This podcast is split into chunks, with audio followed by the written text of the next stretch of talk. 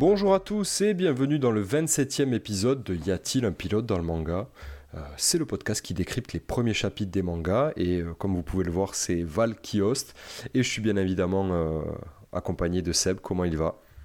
Salut Val, salut les auditeurs. Ouais, ça fait du bien pour ce dernier épisode, on va dire, avant de passer en format d'été. On va vous en parler juste après, mais, mais en tout cas, c'est bien de te laisser un peu la main de temps en temps, parce qu'on l'a pas trop fait hein, en ce début d'année quand même. Hein.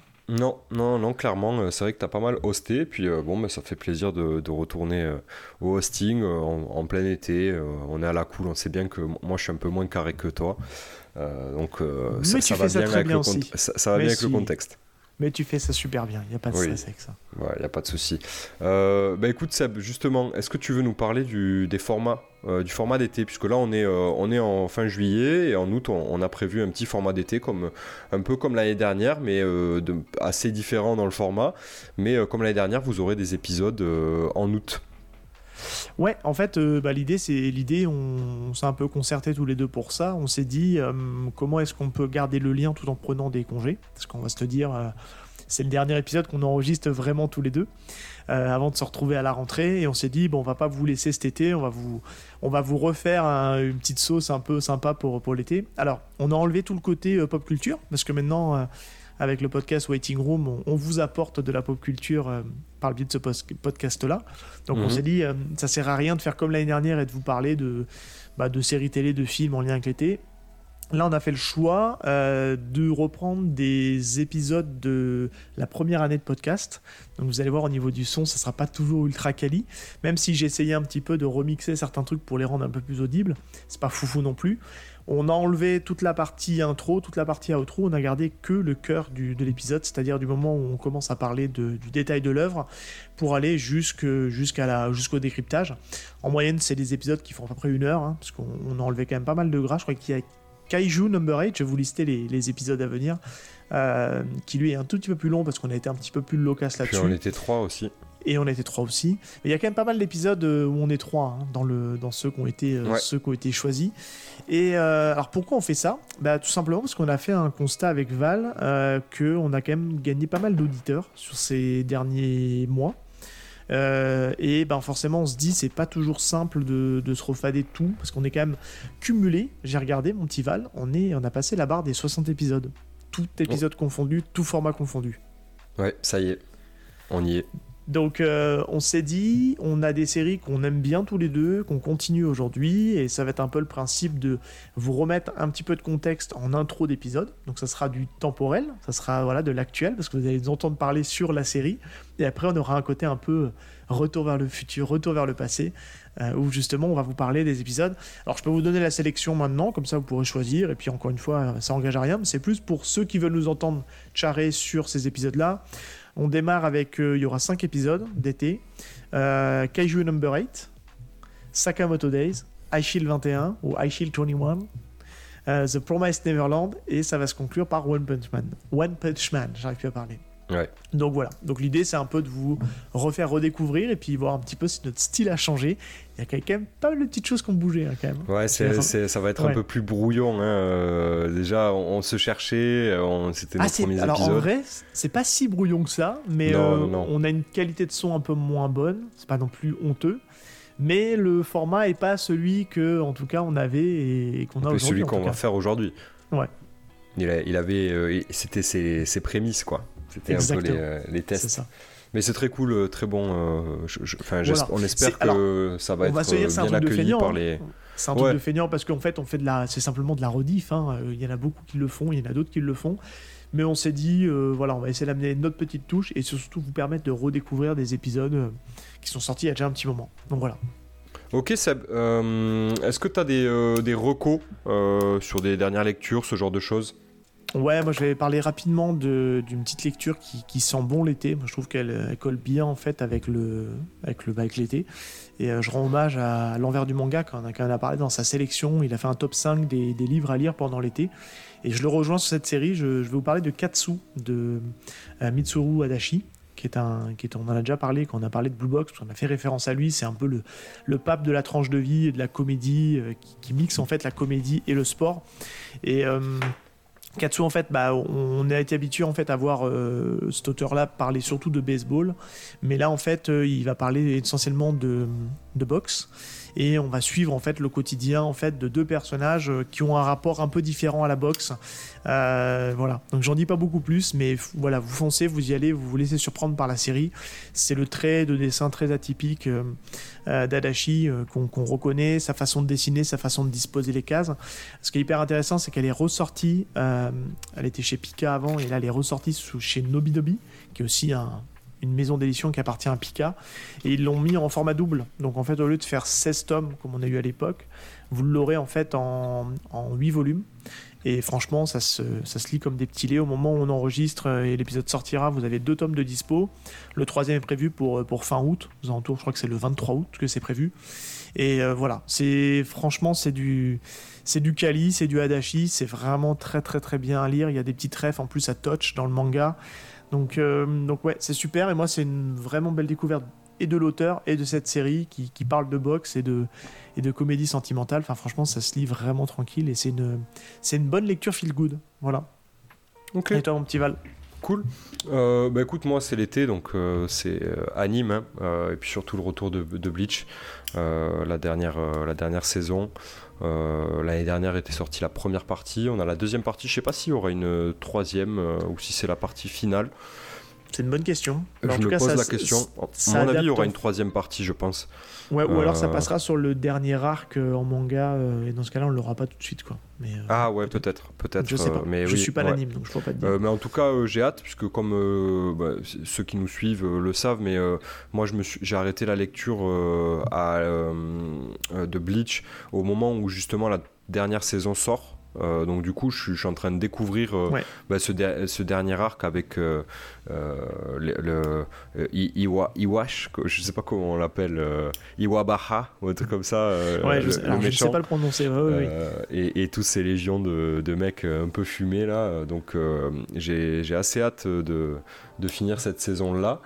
Et, et puis non, et puis là cet été, ça va être en termes de, de lecture, on va essayer de, remonter un peu la la pile de choses que j'ai à lire parce que. Euh, et à acheter surtout parce que je sais que t'as as pas mal de retard sur pas mal de séries. Ouais, ouais, ouais, bah ça, ça sera toujours en fonction du portefeuille, hein, on, ah, sait bien. Donc déjà, on va finir ce qu'on a et puis euh, le reste, on verra.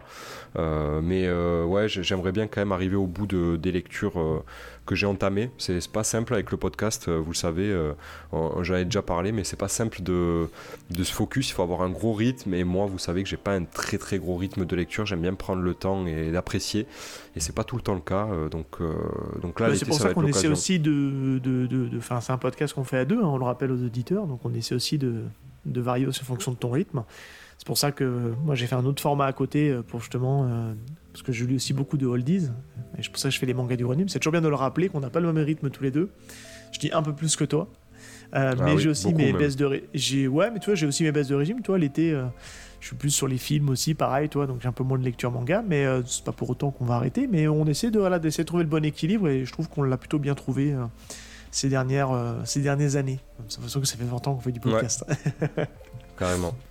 Euh, ok, bah écoute, euh, on, va pas, on va rappeler rapidement le, concept hein, de, l'émission. On, regarde ensemble le premier chapitre euh, d'un manga, on, le décrypte et on échange sur, sur ce qu'on a lu, on donne notre avis sur le premier chapitre tout simplement. Et, et, cet exercice-là, c'est simplement un prétexte pour bah, parler de l'œuvre de manière un peu, plus, un peu générale et avoir un, un axe un peu plus original pour, pour en parler, sans trop, trop spoiler, évidemment, c'est l'objectif. Et aujourd'hui, vous l'avez vu dans le titre, on va vous parler de Hell's Paradise.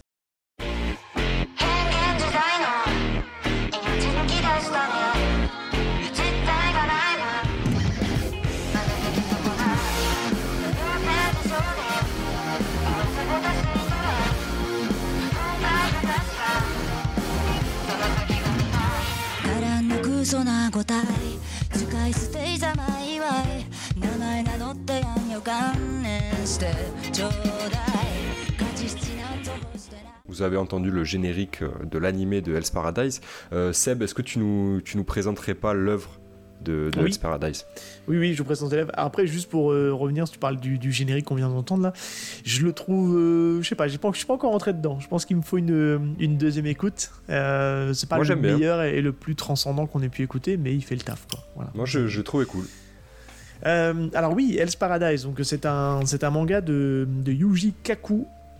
Euh, qui est donc un, auteur, un auteur du, du Jump. C'est en fait, pour info, pour ceux, il a été assistant de Fujimoto sur euh, Fire Punch. Donc, Exactement, la série, de, donc, la série de, de, Fujimoto, de Tatsuki Fujimoto.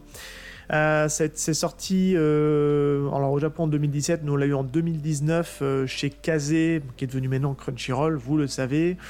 On est sur du, sur du shonen très classique, hein, euh, avec quand même assez violent. On va le comprendre un peu de, dans quoi il a été prépublié. Euh, au niveau du genre, on est plutôt sur donc, de l'action, drame. Il y a du fantastique, beaucoup de fantastique. C'est historique parce que c'est sous encrin d'un fait historique euh, au Japon. Et puis on a, on a aussi pas mal de, surnaturel. donc l'éditeur VO c'est la Shueisha et ça a été prépublié dans le Shonen Jump Plus. Euh, vous le savez, c'est notamment euh, c'est le magazine en ligne hein, qui commence d'abord en version numérique et après on l'a en version, on l'a en version euh, reliée. c'est là-dessus on a notamment retrouvé ben, pas mal d'œuvres de Fujimoto, notamment aussi ben, The Promised Neverland, etc. Et on se l'est dit, on l'a dit beaucoup de fois dans le, dans le podcast, c'est un label qui est un peu hybride. Parce que même si ça le label shonen, qui a ses, on va dire, ses, caractéristiques euh, qu'on connaît du shonen euh, et ses codes du shonen surtout. Euh, là, on a souvent, c'est souvent des, une ligne éditoriale qui se veut un peu plus adulte, on va dire. Hein. C'est du, c'est de l'ado mais qui vire un peu vers de l'adulte. donc, on a souvent beaucoup plus de violence, un peu plus de sexe, de nudité. Bah, c'est le, shonen moderne en fait, hein, un peu hybride quoi. C'est ça, exactement. Euh, et donc c'est complet, hein, euh, c'est complet en 13, 13 euh, tomes, donc c'est une, une, série assez courte. Plutôt courte, ouais. ouais. on en parlait en off tous les deux. Moi j'ai mon libraire qui m'avait dit oui, en fait, cet auteur-là, il a pas de bol, il a été annulé, tout ça, parce qu'en fait, regarde, donc Yuchikaku, faut savoir qu'en ce moment, il y a sa série qui sort qui, qui est Ayashimon et qui est, qui est mm. complet en 3 tomes. Et pareil, me dira, tu te rends compte, il, a, il s'est fait, il s'est fait arrêter au bout de 3 tomes.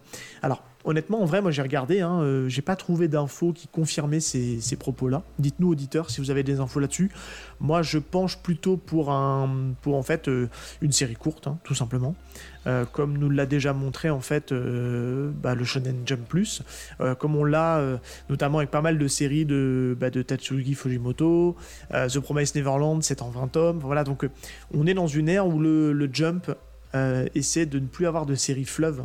Ça coûte cher. Euh, c'est dur à entretenir, donc ils préfèrent miser plutôt maintenant sur des séries assez courtes où l'histoire est complète et ça tient en haleine le lecteur. Et c'est vrai quand on regarde comment il fait le Hell's Paradise, on, sent bien que dans l'écriture ça va quand même assez vite, ça perd pas trop de temps à développer les personnages pendant trois volumes. Euh, on va à l'essentiel, on va à l'efficace. Moi ça me plaît bien. Je trouve qu'on a aujourd'hui on a des mangatech qui sont de plus en plus limités et euh, ben c'est bien d'avoir des séries courtes aussi. Ouais. et en plus, si, je me souviens bien, il me semble que, que... Oups là, pardon. Pardon, bah oui, c'est les aléas euh, du direct. C'est pas mis en euh, mute. J'ai oublié de me mettre en mute, ça, n'arrive jamais. Euh, oui, pardon. Je, ce que je disais, c'est qu'il me semble que dans l'épisode 26, donc le, dernier épisode YPDLM qu'on a sorti sur The Fable, Musashi disait, donc lui, il a terminé Hell's Paradise et il disait que en, fait, la série se terminait plus, de manière plus ou moins correctement, qui clôture les arcs narratifs qu'il a mis en place, euh, et, euh, mais euh, qui avait quand même une espèce de porte ouverte. Donc il y a une espèce de. C'est ce que je me souviens de, ce qu'a dit Musashi, hein, une espèce de, de flou où oui, ça aurait peut-être pu continuer un peu plus loin, mais finalement, c'est pas plus mal que ça se termine là au bout de 13 tomes. Ah, c'est ce, qui, laisse penser en tout cas cette rumeur comme quoi la, série a été stop et que, que Yuji Kaku a un petit peu cette, euh, cette grinta qui est pas bonne en ce moment là parce que bah, il n'arrive pas à faire des séries euh, entre guillemets à sérialiser ses mangas. Euh, en tout cas voilà, je trouve, je trouve en tout cas que ça ça n'a pas l'air de, comme disait surtout Musashi, ça, ça dessert pas le récit. Et, euh, puis c'est pour ça qu'on vous en parle, parce que pour le coup, c'est une, une, série qui est quand même euh, à découvrir, une série courte, et euh, bah, qui peut se, comme elle est complète, elle peut se lire assez facilement pendant votre été. Donc c'est pour ça qu'on vous en parle un petit peu en clôture de, de, de saison classique avant de passer en format été. Ouais. Tu nous parles de l'anime, Seb? Euh, ouais, alors il y a un anime qui est en, qui est en cours, euh, qui est en cours, donc qui a été fait par, par MAPPA, hein. on les connaît, hein. c'est notamment ceux qui sont derrière euh, l'attaque des titans, j'en passe, hein. c'est un gros studio d'animation qui est capable du très bon comme du moins bon. On sait que une grosse boîte et alors c'est souvent assez quali, mais je trouve que des fois il y a une certaine. Alors je suis pas, vous allez me dire, je suis pas le mec qui défend le mieux l'animé, donc mais je trouve que si je prends un regard un peu objectif, il y a du très bon en animation et je trouve que des fois il y a du euh, voilà, il y a du, ils prennent pas trop de risques et ça reste euh, assez classique. Euh, c'est donc ça a démarré le 1er avril 2023 et bah, c'est terminé, c'est terminé en juillet 2023. J'ai dit que ça vient de démarrer. en fait, c'est le on, a, en version on a les 13 épisodes qui sont qui sont sortis déjà. Ouais, ouais, ouais, tout est sorti. il me semble qu'il y a que la VF qui, qui, qui tarde un peu à à sortir, mais c'est normal, il y a toujours un peu, un peu d'écart. Euh, c'est pour ça d'ailleurs que moi je suis pas encore euh, à jour sur euh, l'anime. J'attends les derniers épisodes de, VF que je peux, que je peux voir. Bah, pour info, moi j'ai vu le... pour bosser l'épisode d'aujourd'hui là, j'ai regardé le premier épisode du coup de l'animé et je trouve que c'était pas mal. Ça faisait voilà, c'est très classique. Ça adapte euh, grosso modo le, premier chapitre du, du manga, qu'on va vous parler juste après. Et euh, voilà, c'est de l'animation assez classique. Je m'attendais à avoir des couleurs un peu plus. Euh, je trouve que c'est un, un, peu terne en couleur. C'est juste voilà, le ah, petit reproche que j'ai à lui faire. Pas totalement d'accord. Moi, je, trouve que ça retranscrit épisode, plutôt bien. Ouais. Euh, sur la suite en tout cas, parce que euh, forcément le premier épisode euh, ne montre pas la, bah, la partie intéressante, ce, qui, ce qui va faire le, sel du, manga. donc ouais, ça paraît un peu terne. et le découpage est, intéressant, mais on va en parler. Oui. mais c'est vrai que le, même découpage que. On va vous le dire dans les critères, faut pas tout dévoiler, mais euh, c'est vrai que euh, c'est un premier chapitre très classique. J'en dis pas plus.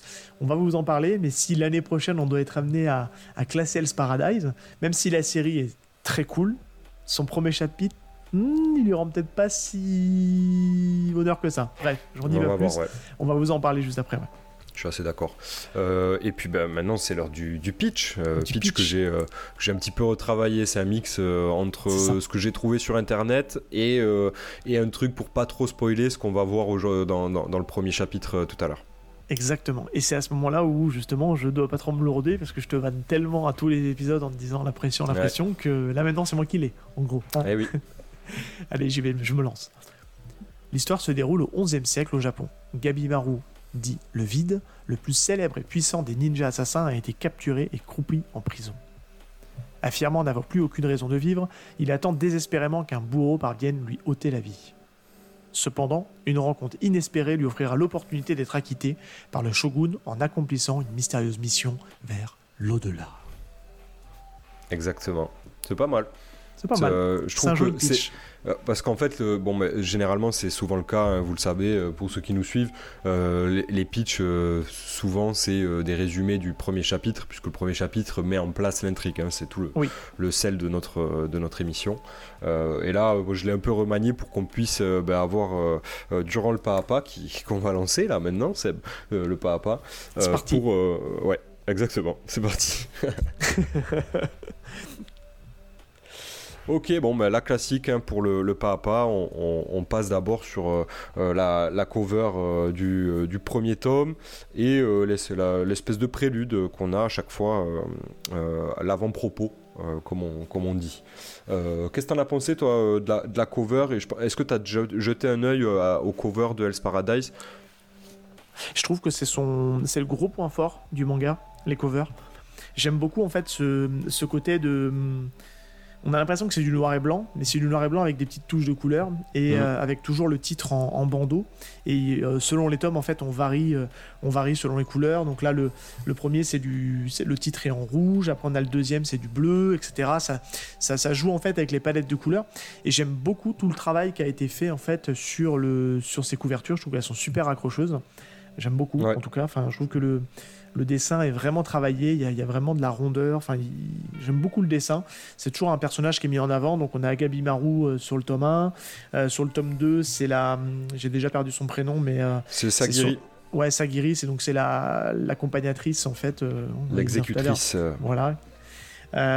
et donc du coup, j'aime beaucoup en fait le, travail sur les couvertures. Je trouve que c'est. elles sont vraiment très très belles, hein, toutes. Hein. Moi, je j'aime beaucoup. c'est haut du bah, panier. Hein on en, viendra peut-être après euh, sur les inspi, mais euh, on peut peut-être le dire, j'ai envie de le dire là parce que ça, vient de me venir à l'esprit, mais euh, il y a une petite inspi sur les covers de Bleach, je trouve, où bah, Bleach, à chaque fois, c'est un personnage un peu mis en scène, mais très. Enfin il euh, n'y a, que le personnage et, quasiment rien d'autre autour, un ou plusieurs hein, parfois. Et là, c'est un peu pareil, à chaque fois, on a un personnage. Euh, ça peut être le personnage emblématique du tome euh, ou un personnage emblématique de, la série. Et, à chaque fois, c'est hyper beau. Il y a toujours ces variations de gris, de noir et une petite couleur en plus, parfois beaucoup. Je pense au, tome 12 qui est hyper coloré, super stylé, où on voit la, femme de, de Gabi Marou non, je, moi j'aime beaucoup. C'est vrai que c'est une, Après, petite différence, c'est que le Bleach, on est, on est quand même sur un fond blanc, puis on a juste le personnage qui est posé. Ouais. Euh, là, je trouve quand même il y a un travail de, il y a un travail de fond qui est fait. Je trouve que, je sais pas, je, trouve qu'en en, termes de, en termes de charte graphique, tout ça, c'est, il faudrait demander un peu à, la ville Chisco.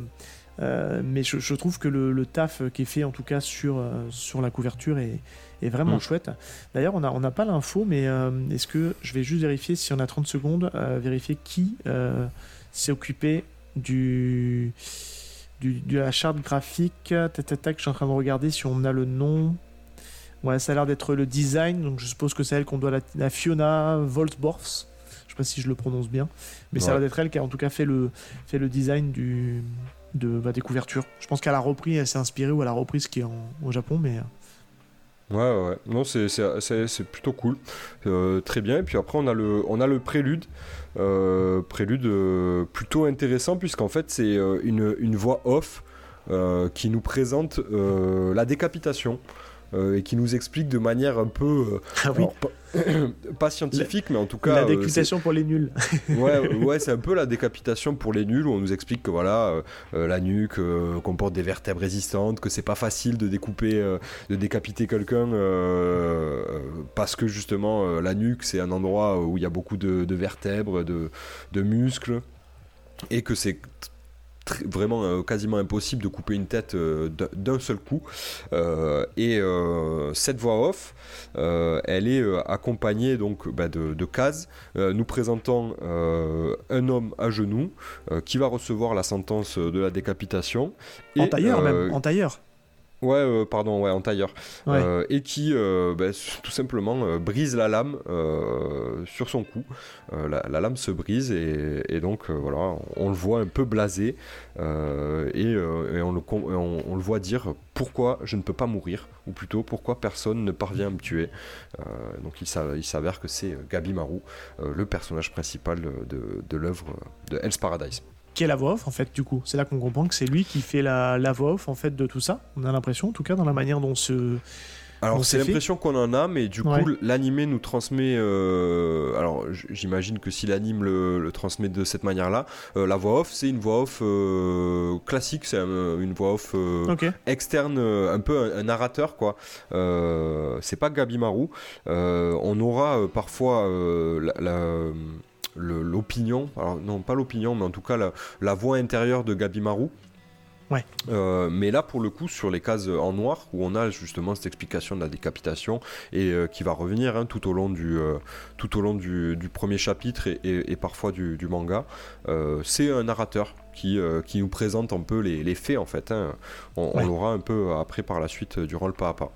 J'aime bien en tout cas moi cette, cette façon d'introduire les, les, mangas, on l'a de plus en plus hein, aujourd'hui, euh, ce, type de prélude avant chapitre ou un avant chapitre, enfin, on l'appelle comme on veut, où on sent qu'il y a un soin euh, qui, est, qui, est, vraiment apporté sur le côté esthétique. C'est là souvent mm. qu'on se rend compte que alors soit on a des pages couleurs, soit ça reste en noir et blanc, mais on voit qu'il y a un travail qui a été fait sur le dessin pour vraiment essayer d'impacter le, le regard du lecteur et, vraiment lui, lui chauffer la rétine avant de, avant de rentrer dans le manga. Et euh, Et, en tout cas, c'est presque dessiné à l'aquarelle. ouais, c'est ce que j'allais dire. On pourrait peut-être même penser que ça aurait été une, un, comment dire, une, bah, des pages qui auraient pu être en couleur mais elles ne le sont pas, en tout cas, dans l'édition qu'on a. Et, euh, mais c'est bien parce qu'en en assez peu de cases, en fait, on se rend compte que, bon, on ne sait pas encore que c'est Gabi Marou, mais euh, on comprend que c'est quelqu'un qui a des dons particuliers, en tout cas, enfin, qu'il il a des capacités particulières, ce qui fait qu'il est très difficile à tuer. Et que lui, pour le coup, il, avait, il aurait envie de, bah, de passer à trépas. Ah, exactement, lui il a l'air d'être blasé, euh, un peu à la One Punch Man, là. pourquoi on peut pas me tuer euh? C'est ça. Donc, euh, bon, on va découvrir après. juste après ce prélude, on a donc la page d'introduction du chapitre où on a une. une alors, j'allais dire un color spread, mais bon, pareil, là c'est du, du noir et blanc où on a une femme. ah ouais Elle est, elle est sublime. Je trouve cette, euh, cette illustration, elle, est sublime.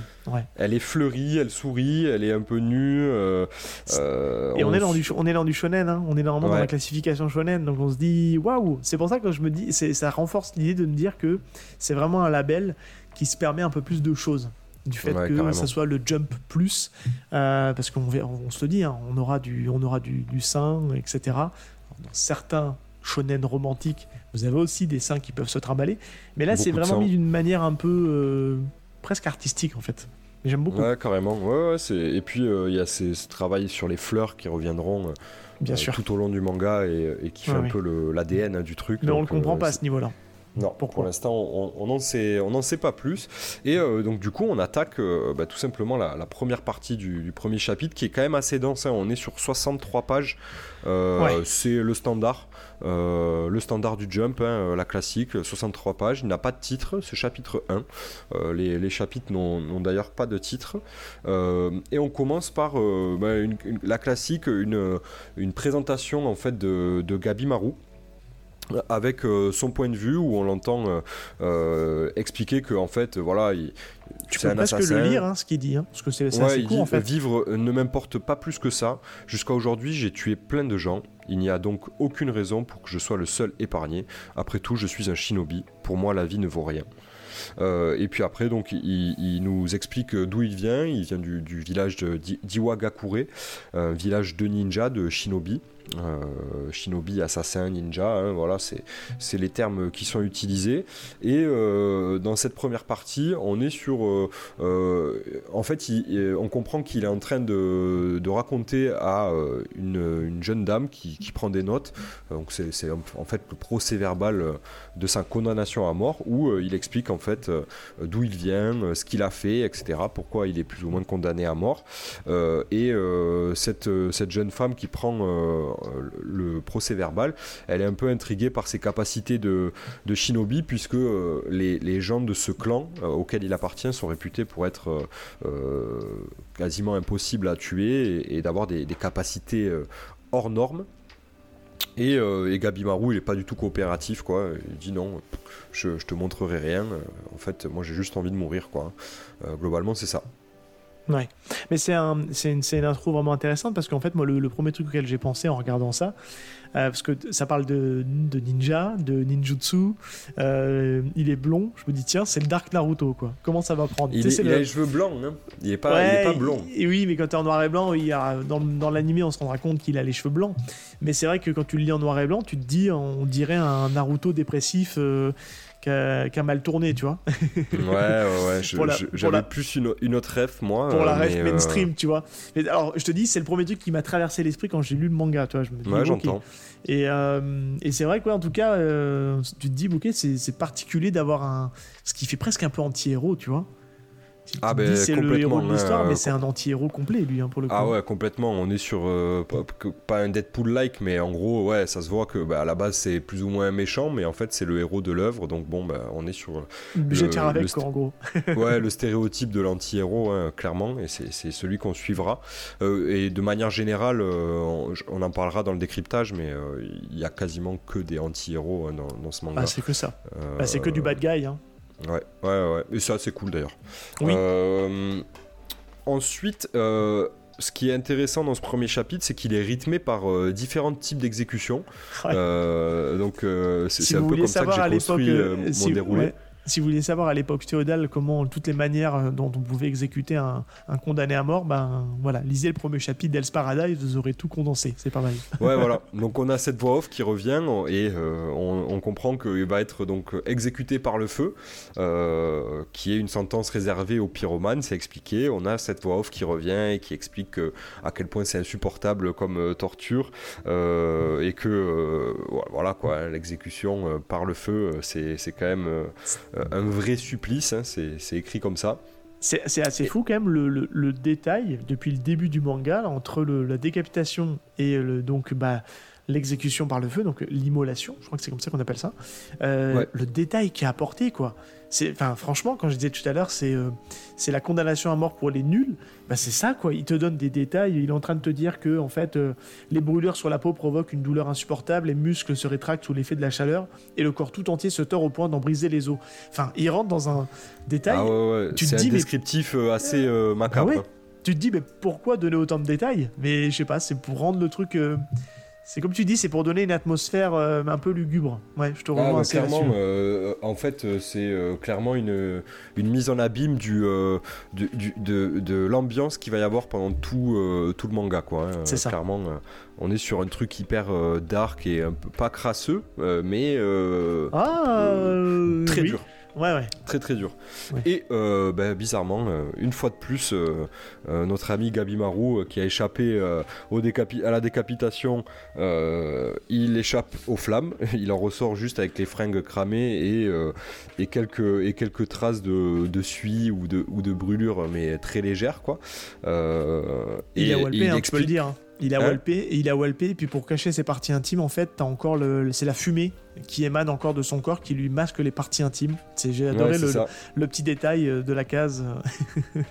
ouais et il explique que bah, il, témoigne euh, d'aucune résistance quoi. lui il veut mourir euh, mais il n'y arrive pas quoi. il dit au contraire je suis plutôt d'accord pour mourir. il continue de parler à cette à cette dame qui, qui, prend son procès verbal et qui fait un peu office de on sait pas trop en fait pourquoi elle fait ça pour l'instant en tout cas. On comprendra un peu après. Mais elle explique qu'elle est là pour rédiger le, procès verbal de sa condamnation. Euh, et, donc, euh, et donc voilà. Euh, donc il continue par présenter, à raconter un petit peu sa vie, puisqu'elle elle, collecte des informations.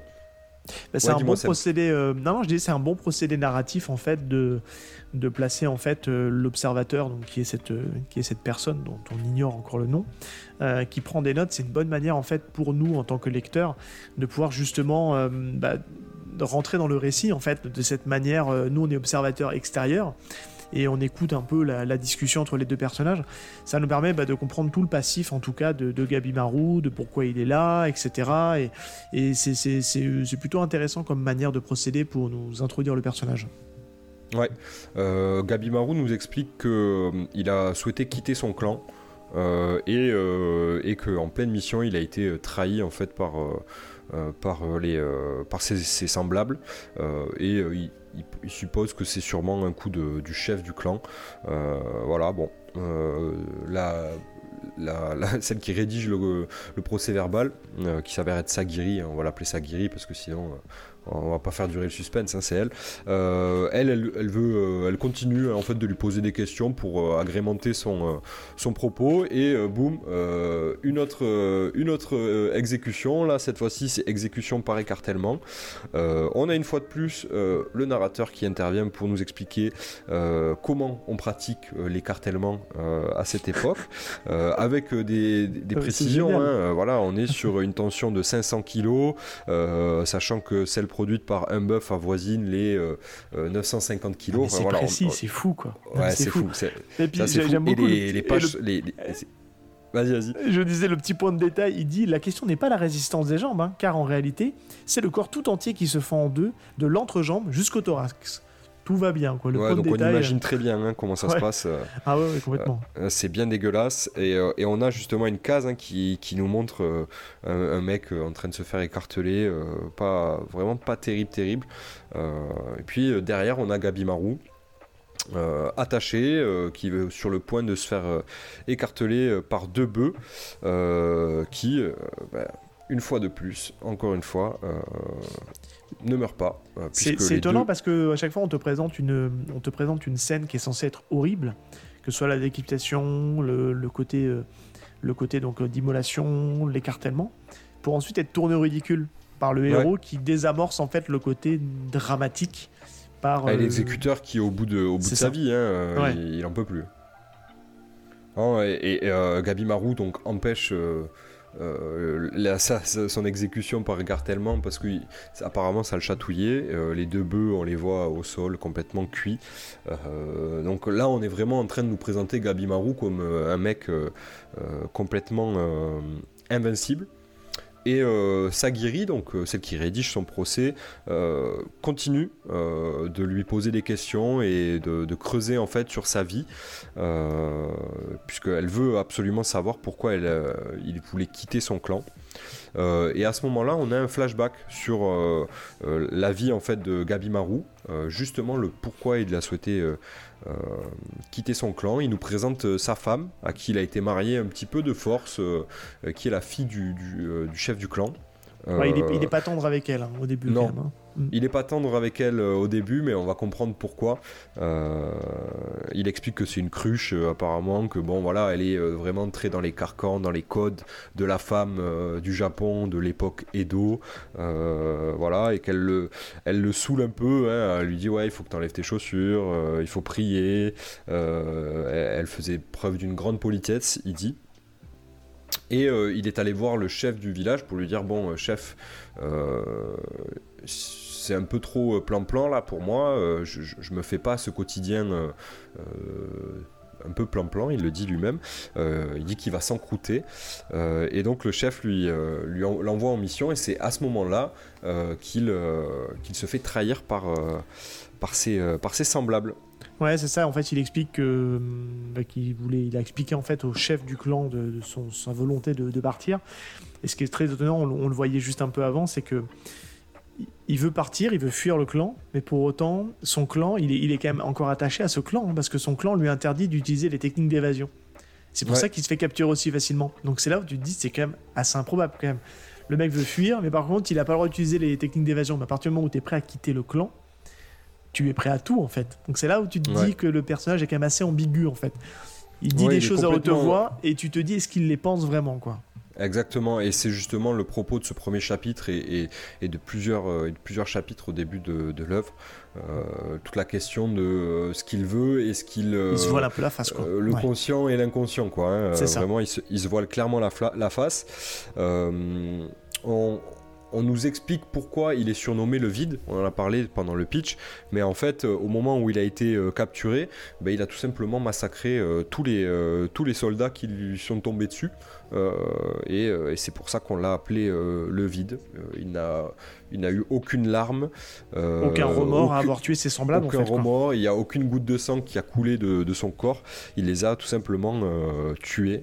Sous-entendu, il est vide à l'intérieur, quoi. C'est un peu ça. Ouais, exactement. Il n'a pas de cœur. C'est vraiment ce qui est sous-entendu. Mm. Ouais, il n'est pas humain. Alors que bon, on, verra après par la suite. Euh, on passe, euh, très vite. Euh, on va nous présenter en fait justement le personnage de Sagiri. Parce que bon, on n'arrive pas à le tuer, on arrive au bout des, idées pour, l'exécuter. et donc tout simplement, tous les exécuteurs de cette prison, ils sont complètement à bout, ils, n'arrivent pas, ils ne trouvent pas la solution et donc euh, il l'emmène euh, dans une salle euh, avec une forme de il y a une espèce de rituel un peu bizarre où ils sont très souriants donc ils ont l'air d'être confiants. Et là ils savent qu'il va mourir. Et Gabi Marou se retrouve en face de celle qui prenait son procès verbal en tenue avec un sabre à ses côtés. Et il se trouve que c'est donc Sagiri Yamada Asaemon. euh, exécutrice de la famille Yamada Asaemon. On nous explique que cette famille-là, les Yamada Asaemon, sont euh, réputés pour être euh, ben, les exécuteurs, les bourreaux du Japon et du shogun. ils ont développé une technique de décapitation nette et sans bavure. Et Sagiri, elle est dénommée la grande coupeuse de tête. tu oublies juste un petit point de détail, parce qu'on a, on a eu quand même, juste avant ça, on a encore une autre exécution par ce qu'ils appellent l'ébouillantage, tu sais, par l'huile. Et pareil, c'est encore une fois, ils rentrent dans le détail sur les températures de degré d'huile et ça fonctionne pas. Et c'est là justement que, que Sagiri rentre en jeu parce qu'ils ont tout essayé et on se rend compte que bah, c'est pour ça qu'elle a été appelée. Quoi. En effet, ouais, exactement. Ils ont tout, ils ont tout essayé. Euh, la présentation de Sagiri est hyper intéressante parce qu'en fait c'est le deuxième personnage qu'on voit euh, au début du, chapitre et en fait ça va être euh, clairement le alors pas le sidekick mais en tout cas le, deuxième personnage principal de l'œuvre euh, puisque bah, vraiment elle a elle a une, espèce d'aura elle aussi un peu comme ouais. Où quand on la voit voilà on la présente comme descendante directe de la famille Yamada Saemon lignée de bourreaux et de coupeurs de tête depuis plusieurs générations euh, on l'appelle la trancheuse de tête. Elle exécute au sabre d'un seul, seul et unique coup. Donc euh, on nous présente au début du chapitre la difficulté de décapiter quelqu'un, Gabimaru qui euh, tout simplement brise la lame sur son cou, et, elle qui est potentiellement capable de lui couper la tête, au point où elle lui dit, bah, écoute, tu veux mourir, mais on va exaucer ton vœu. Euh, euh, et, et, là, on a une case hyper intéressante où en fait on voit Gabi Marou euh, avec la tête tranchée en fait. Hein. Ouais, ça veut dire qu'en fait c'est ça que j'aime beaucoup aussi dans, les, dans, dans, le manga de manière générale parce que c'est un effet de scénario qu'on a déjà vu. c'est qu'on te, laisse, on te laisse croire que c'est arrivé mais c'est pas arrivé. Et en fait ça juste explique que le personnage de Sagiri a, a un aura tellement meurtrier qu'elle arrive à lui envoyer des émotions de meurtre et de mort dans son esprit. Elle fait du, de l'inception, tu sais, de l'inception dans sa tête. Ouais, euh, ce qui fait qu'il a l'impression d'avoir la tête séparée de son corps. Et là, il éprouve vraiment la sensation qu'il va mourir et que la mort est proche. Et c'est là, il y a on le voit hein, sur, euh, sur son visage. Hein. Ouais. Ah oui, il y a clairement un shift où euh, l'aura de, de Sagiri le, paralyse et le tétanise. Et c'est hyper intéressant ces cases où on le voit la tête coupée, euh, puisque en fait, quand on lit, c'est assez page turner. Et quand on lit, on se dit, mais ah ouais, merde, euh, déjà quoi. Euh, et après, tu comprends qu'en fait, non, c'est le personnage qui a imaginé et qui a euh, vu ce truc parce qu'il a reçu une espèce d'aura ou, ou, un message de, son corps qui lui dit waouh, danger. Et on aura ça dans dans d'autres dans d'autres cases dans le manga. et je trouve que c'est assez intéressant comme procédé parce qu'en fait, l'auteur il se fait plaisir en faisant ces cases de, de têtes découpées ou personnages qui meurent d'un coup sans, le, sans les faire mourir hein, du coup. Ouais, alors après c'est un effet parce qu'il essaie de nous perdre aussi parce qu'on va, se garder pour après sur la partie décryptage. Euh, on se rend compte que qu'en fait rapidement dans ce manga-là personne n'est à l'abri et, c'est vrai que quand on nous présente en tout cas Sagiri comme personnage deuxième, deuxième personnage de, de l'œuvre, euh, je t'avouerai qu'au bout d'un moment j'ai eu des doutes parce que euh, sur la manière dont prend le manga, et on va le garder pour la partie décryptage, fais-moi penser à t'en reparler, je spoilerai pas, garantie, mais euh, je me dis, ah, sûr ou pas que c'est vraiment un deuxième personnage? Parce que des fois, tu peux te dire, euh, entre ce qui se passe dans le premier chapitre et après, des fois, il peut y avoir des choses qui, qui bougent, quoi. Ok, euh, par la suite en fait de cette présentation de Gabimaru, vu que euh, euh, pardon de Sagiri, Gabimaru lui se tétanise et en fait passe, il shift en mode en mode survie. Je vais pas mourir. Et, finalement. Ouais, il, voilà, il veut pas mourir et il esquive en fait la sentence de Sagiri et, et, c'est là que commence un combat physique et psychologique. Ah oui, complètement. Et c'est bien foutu, je trouve, à ce, moment-là. Avec Gabimaru, ouais, clairement. Euh, puisqu'en fait, euh, on comprend que Sagiri, avec toutes les infos qu'elle a euh, qu'elle a glané, ben, elle a fait une analyse psychologique de Gabimaru, plus ou moins, et donc du coup, elle le combat à la fois en termes de combat et elle fait arme égale avec lui, qui est, voilà, c'est Gabimaru le vide. Hein. On, nous l'a présenté comme un mec très très puissant.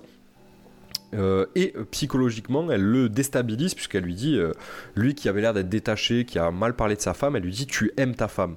Et là, il se retrouve complètement tétanisé. On a même une case où il a un regard d'énervement, on dirait de l'énervement, hein, mais qui est mm, non, je pense qu'il est, il est, elle l'a fustigé quoi, tu vois. Il est, il est, il est, tu vois, il est complètement figé par l'annonce qu'elle lui a faite et c'est plus un regard en mode, tu sais, le, le, choc, tu vois. Il, de lui apprendre la vérité, enfin de lui mettre la vérité à nu, tu vois. Et, parce que elle, lui explique qu'en fait il s'est menti, il s'est menti à lui, enfin toi, enfin et elle me dit tu t'es trompé, enfin t'as menti sur un point, c'est que c'est que tu, tu n'as pas envie de mourir et surtout tu aimes ta femme quoi.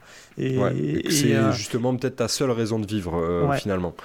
Mais elle lui dit t'es pas si vite que ça finalement, tu vois. Et, du coup, bah, c'est là que c'est là qu'en fait, enfin non, c'est sa femme qui par biais de flashback dit non, tu n'es pas vide. Mais mais c'est peut-être en fait, et c'est là c'est qui est intéressant parce que c'est pareil, c'est encore une fois, alors on verra qu'il y a, c'est un, manga qui est pas non plus le plus euh, innovant au monde, même s'il est très plaisant à lire, encore une fois. Mais c'est encore un, effet un peu scénaristique où on a un héros qui, s'en fiche de tout, qui est je m'en foutiste, qui a rien à faire de sa femme, qui ne l'aime pas, c'est une bonne à rien, et qui est un effet pour dire finalement, ouais voilà, en fait je l'aime, mais j'aime pas le dire et j'aime pas le me vanter ou l'annoncer publiquement en tout cas parce qu'il aime bien se donner cette image-là du, du mec fort, euh, vide, aucun sentiment, parce que c'est ce qui peut-être lui permet d'être efficace après en mission, quoi, tu vois. Ouais, et euh, en fait, je trouve que c'est assez intéressant parce que euh, que ça soit amené dans ce premier chapitre parce que c'est c'est un peu le un, fil rouge sur les premiers tomes, en tout cas, et je pense que même sur la, globalité du manga, où le personnage de Gabimaru, en fait, il évolue psychologiquement où il accepte euh, euh, des choses qu'il n'acceptait pas avant parce qu'il avait été euh, dans un engrenage avec son clan. Et puis il a une image à défendre. C'est un monstre sans cœur, comme il le dit à un moment donné. Il a été élevé comme ça. On apprendra un peu plus tard que bah, ses parents ont été tués, qu'il a été élevé par le chef du clan. et donc il a été élevé dans des, euh, avec des valeurs euh, assez euh, à chier, hein, on peut le dire. Hein. et donc, entre ce qu'il retranscrit et ce qu'on lui a transmis de, de, retranscrire aux autres et de montrer en tant que Gabi Marou le vide, et euh, ce que lui a transmis sa femme, euh, qui est de l'amour, et euh, finalement qu'il elle l'a vu comme il est censé être, ben on a ce, ces, variations psychologiques du personnage, c'est hyper intéressant, et on aura ça tout au long de l'œuvre. Donc c'est assez cool, hein. c'est sans spoiler, mais en tout cas on, a ce, thème-là qui est abordé. Et puis, après cette confrontation, on a un plot twist. Ah oui. Euh, et puis bon, mais alors là, c'est vraiment amené euh, avec les gros sabots, euh, puisque on a une, une page entière où, où en fait Sagiri, elle dit, bah, si c'est possible, de manière très, très, très formelle, tu vois, très shonen, tu vois, dans, dans le délire, en mode j'ai une mission pour toi, c'est ouais, c'est ça, ça, ça sort du truc, dit, je, je, pourrais jamais vivre une vie simple et, et, tranquille avec ma femme, c'est pas possible parce que je suis le, vide, etc. Il est vraiment dans une torpeur, quoi. Et elle, elle elle arrive, si, c'est possible, un peu genre euh, euh, sortie de nulle part. Je trouve ça un peu drôle. Ça fait un peu ça, c'est volontaire. Ouais.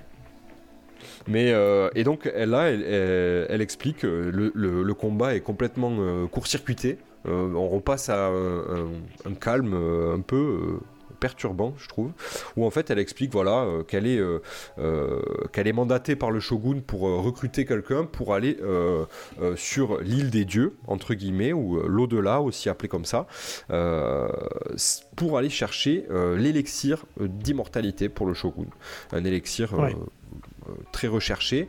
Euh, le problème, c'est que sur cette île, euh, on y a déjà envoyé des, samouraïs, des hommes, euh, mais il n'y en a aucun qui est revenu vivant. Et ceux qui sont revenus, ils sont pas revenus en grande forme, puisqu'en fait, on le voit sur une, sur une page, le mec est, revenu couvert déjà en morceaux, souriant et couvert de fleurs. L'image, elle est particulière. Qui rappelle l'illustration du chapitre 1, en fait. Exactement, exactement. Alors on nous présente que euh, l'île, euh, c'est un peu ce qui est considéré comme être le paradis, hein, l'endroit où vivent les dieux. Euh, elle est d'ailleurs montrée, on, voit que c'est luxuriant, il y a des papillons, tout ça, mais par contre l'horreur absolue, puisqu'on a cet homme dans la barque qui est revenu complètement décapité, en fleurs. Il y a un côté un peu, je sais pas si tu, trouves, moi ça m'a fait penser à ça, à The, Last of Us, tu vois, genre avec les champignons et tout. Bon, là, pour le coup, c'est des fleurs, mais on a ce côté un peu putride, euh, très chelou, quoi. Ouais.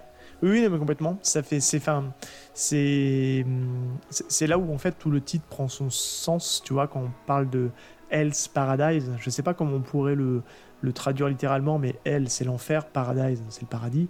Donc c'est à mi-chemin entre l'enfer et le paradis. Et je sais pas comment on pourrait le traduire, mais en tout cas, c'est vrai que bah, le côté cadavre avec des fleurs autour, ça illustre bien en tout cas le titre du manga, je trouve. Ouais, bah, Hell's Paradise, c'est euh, euh, l'enfer paradisiaque, quoi. Ouais, voilà, c'est ça. comme ça, tu vois. Ouais, ça un peu Mais c'est un peu chelou. et bon, bah, tout simplement, là, on arrive à la fin hein, de, de, de, ce premier chapitre. Gabimaru accepte. Euh, il lui dit ok bon bah vas-y euh, je vais aller le chercher ton élixir de manière assez euh, détachée hein. lui il se sent il se sent clairement capable il lui dit ouais ok c'est bon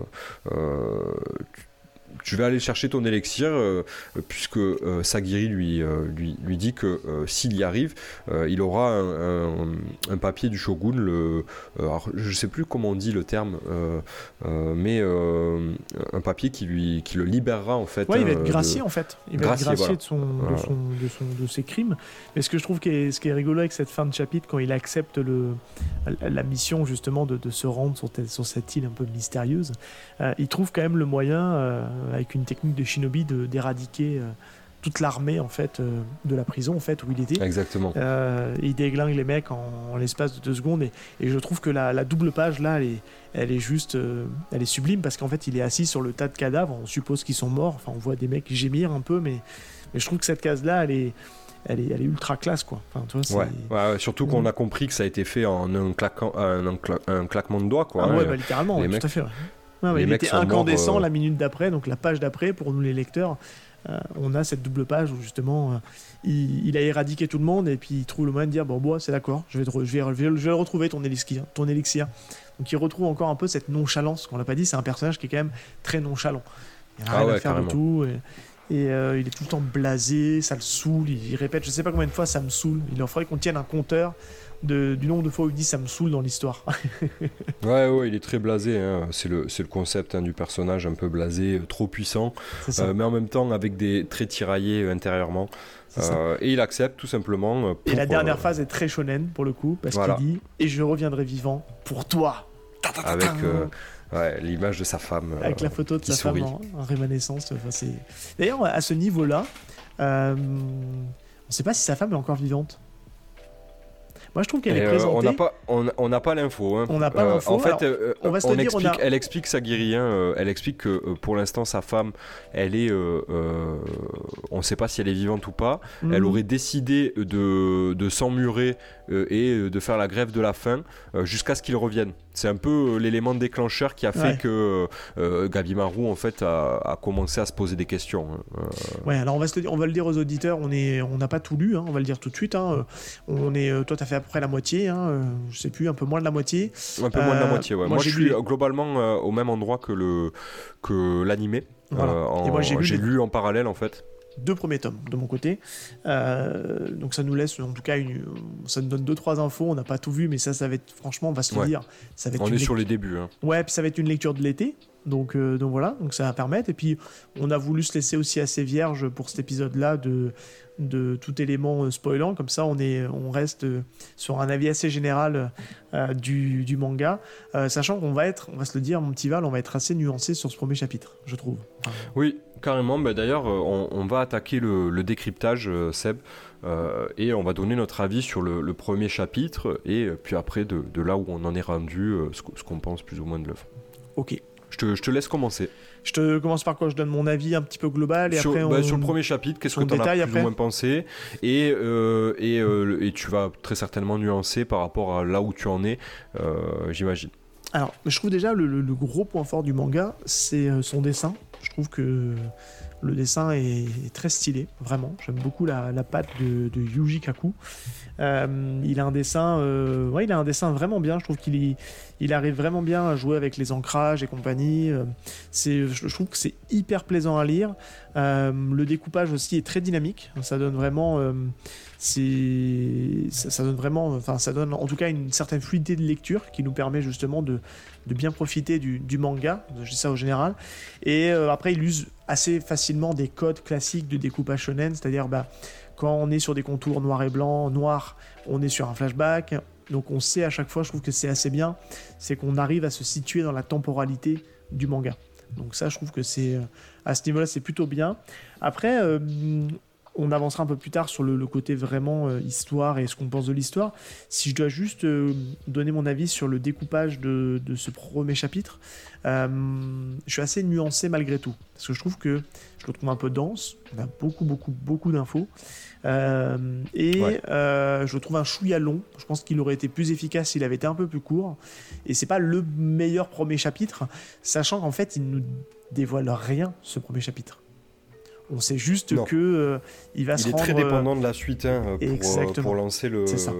Pour lancer l'œuvre. Ouais. Donc, ce que je disais un petit peu tout à l'heure en sous-jacent, si un jour on doit le classer, bah c'est pas le meilleur premier chapitre que j'ai lu parce que euh, on voit un personnage badass, mais moi j'ai surtout retenu en fait les, les différents types d'exécutions qu'il peut y avoir et comment elles sont faites et les détails des exécutions on connaît deux trois infos quand même sur le personnage hein, évidemment parce que c'est un premier chapitre. Ouais, c'est vrai que ça fait un peu too much. Euh, voilà. Euh, et donc du coup en fait finalement on n'en sait pas tant que ça sur cette fameuse île mystérieuse. Euh, on nous a montré deux trois trucs sur des, gens qui reviennent pas dans leur état normal. Et, c'est vraiment après que ça prend de la, de la densité. Tu vois, j'étais presque me dire, oh, toi, j'étais pas loin de me dire, où est-ce que ça va me plaire cette lecture? Parce que je trouve qu'il manque encore, j'arrive pas à l'expliquer, mais il manque deux trois petites choses qui pourraient rendre le truc vraiment très accrocheur dès le premier chapitre. Et Totalement d'accord. Ouais. Je trouve que ça prend vraiment toute son ampleur quand ils arrivent sur l'île. C'est là où je suis vraiment rentré dans le récit parce que là ils nous lâchent vraiment les chevaux.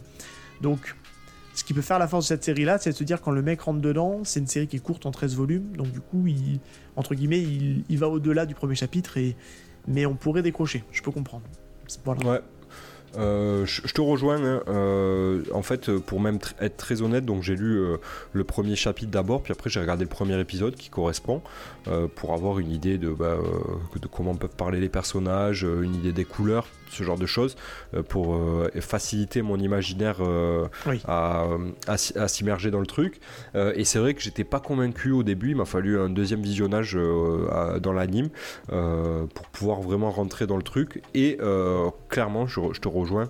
Euh, pour moi, ça prend euh, une ampleur intéressante quand bah, euh, par la suite, on va nous présenter les autres personnes qui vont aller sur l'île avec Gabi Marou et bah, l'arrivée sur l'île où là, ben, ça y est, euh, on va nous mettre en place des choses intéressantes, etc. Euh, et, de là où j'en suis rendu, je suis vraiment, vraiment hypé. Euh, je vais vous expliquer pourquoi, mais moi j'aime beaucoup ce qui est traité dans le, dans le manga, puisqu'on nous parle de divinité, on nous parle de... Il y a beaucoup d'inspiration, et, le manga est traite pas mal du, shintoïsme et du bouddhisme. C'est notamment les thèmes qu'il y a sur l'île euh, euh, des dieux, hein, euh, sur la, Paradise Island, comme ils l'appellent, quoi, sur l'île du paradis. Et c'est vraiment que là, ça prend vraiment une ampleur euh, très très intéressante. Et on reste par contre, comme tu l'as dit, dans les carcans du shonen avec des choses qu'on connaît. Euh, et j'en parlerai après quand on, abordera la partie scénario, tout ça. Euh, mais ce que je te propose, Seb, c'est qu'on parle un peu de l'esthétique du manga, du dessin. Est-ce que toi, tu as été. Est-ce que tu as apprécié les, dessins? Qu'est-ce que tu en penses?